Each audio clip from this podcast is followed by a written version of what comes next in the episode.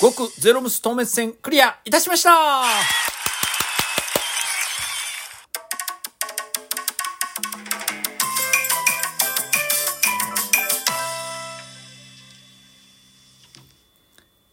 FF14 やってない人からしたらなんだそれみたいな話なんです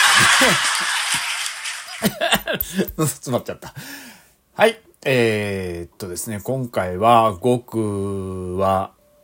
やろうかな、やる前かな、と思ってたんですけど、やっぱり手出しちゃいまして、えー、パッチ6.5、えー、極ゼロムス討滅戦ですね。大事なことなので、もう一回言います。クリアいたしました練習期間はね、基本的には1日ぐらいなのかなうん、ちょこちょこ空いた時間入りながら、あの、コンテンツファインダーで、レイドファインダーで、か、入ってやってたんですけど、やっぱなかなか練習が進まなかったので、うん、あのー、まあ、自分でパーティー立てたりとか、あのー、まあ、募集立ったりとかしてて、今日たまたまお昼に入った募集のところで、まあ、隕石のところから練習ですよ、みたいな感じだったんですけど、一発目でクリアできたんですよね。うん、まあ、おそらくこう入ってる人たちが、まあ、隕石からっていうより、まあ、ある程度もう、ね、隕石はクリアはしてたけど、そこら辺の練習からみたいなの後半の練習したいなっていうのがあって入ったんじゃないかなと思うんですよね。で、今回のこの極ゼロムス透滅戦の、あの、何ですか、その、レードファインダーのやつで、その、レイドファインダーっていうのかな高難易度コンテンツのやつのコンテンツファインダーで、まあ毎回選ぶんですけど、練習フェーズの指定っていうのがあって、前半フェーズ、後半フェーズっていうのが選べるようになってるんですね。ただこの極ゼロムス討滅戦に限って言えば、他のとなんかちょっと、ちょっとなんか違くて、後半に行くっていうのが、その、なんかこう仕切りが変わっちゃうのが確か何パー ?30 何、体力は30何パーだったっけ？になった時に、えっ、ー、と、まあ、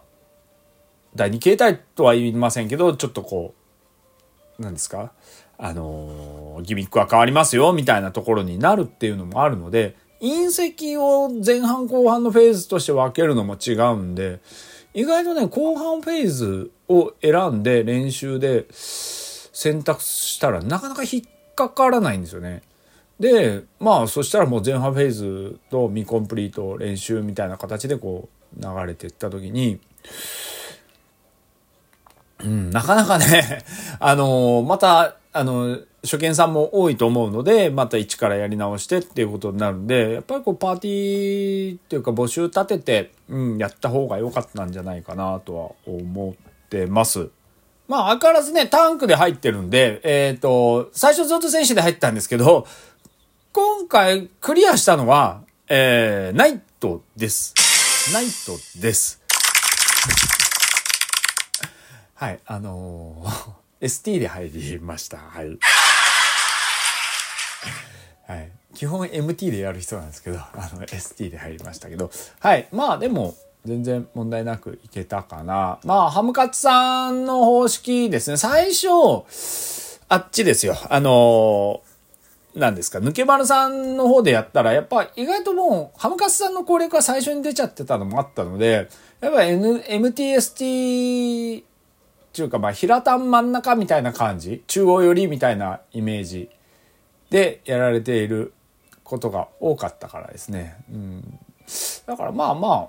まあ、最初ね、あの、抜き丸さんでやったら、あれ違うとか言われて あの、急遽両方マクロは用意しましたけど、まあまあ、うん、ハムカツさんで言ったら問題ないんじゃないかなとは思いますね。まあ振り返ってみると、最初のアビサルノックスで、えー、ヒットポイントが、アビサルノックスだったかな ?1 位になるやつって違うよね。そうだったっけ？死の宣告がつくやつね。うん。で、1になって、なんか白い線がビューって伸びてきて、みたいな。まあ中央か左かっていうふうに、僕は MT なんで左に避ける癖があったんで、左に全部避けるような形ではしてたんですけど、うん、あのー、まあまあここはすぐ覚えればいけるだろうな。あとその後が漆黒の熱戦あの結構痛いんですよね。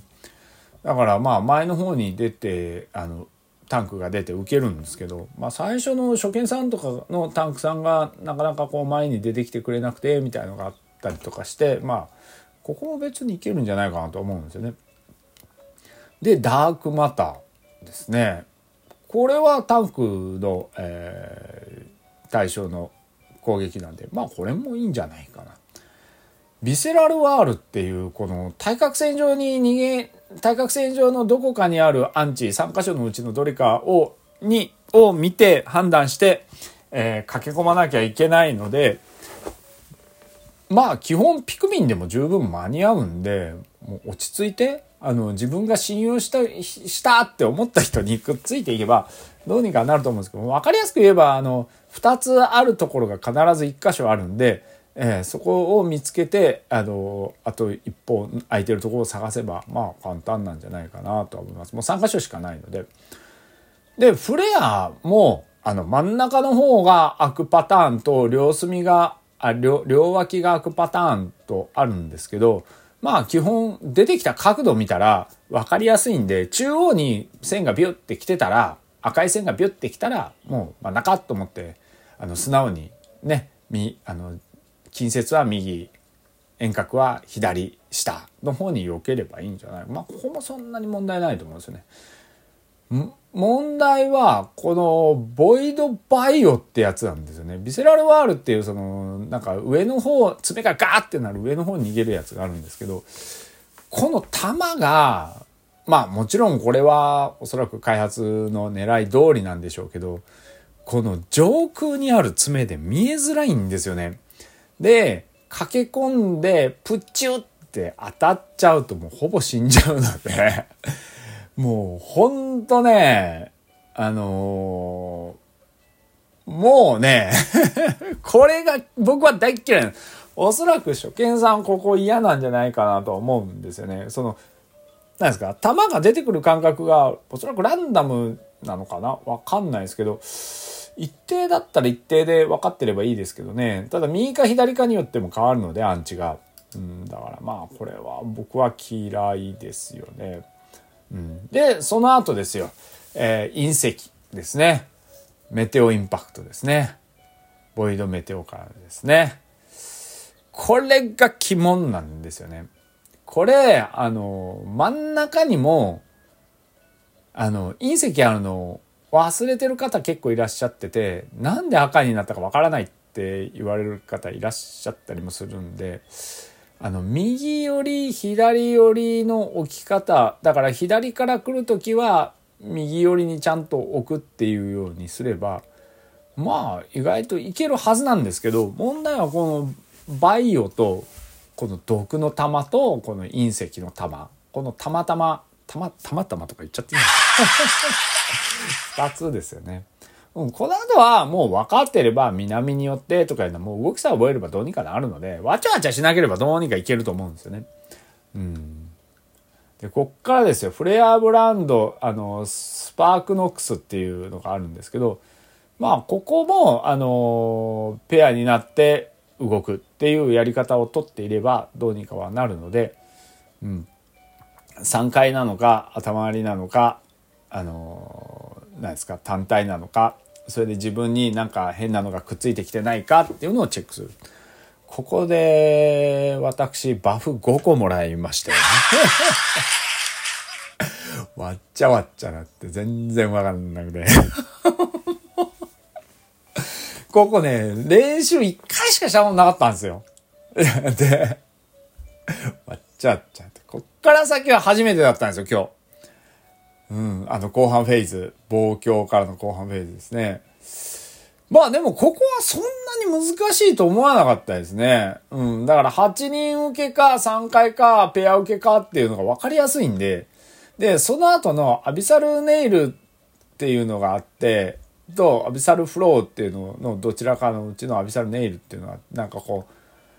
三角になった5箇所がピッピッピッピッってこう扇状に光って避けるってやつです。だから1、だから最初に順番が1、2、3、4、5って順番がランダムで出て、どっからかどっからを順番にね、あの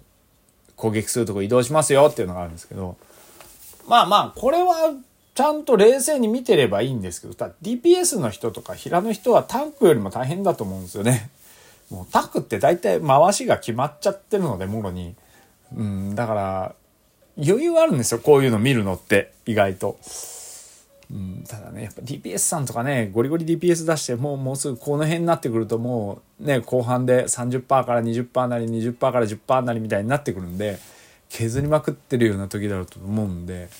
ね、判断とか大変だろうなと思うんですけどね。だからタンクやってるっていうのもあるんですけどね。平さんなんか落とさないように必死になんなきゃいけないじゃないですか。だからね、まああれですけど。まあまあ、わちゃわちゃしながらそれで行きましたね。うん。いや、よく言ったと思いますよ。本当に。ただ、全体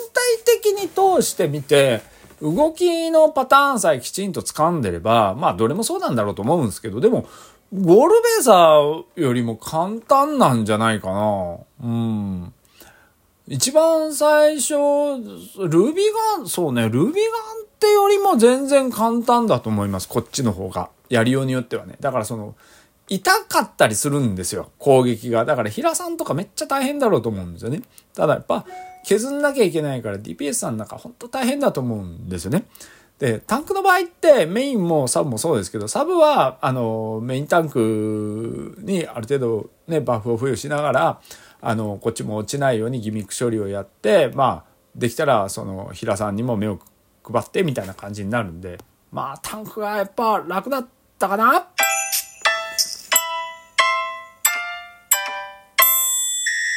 楽しかったですよ。それじゃあ。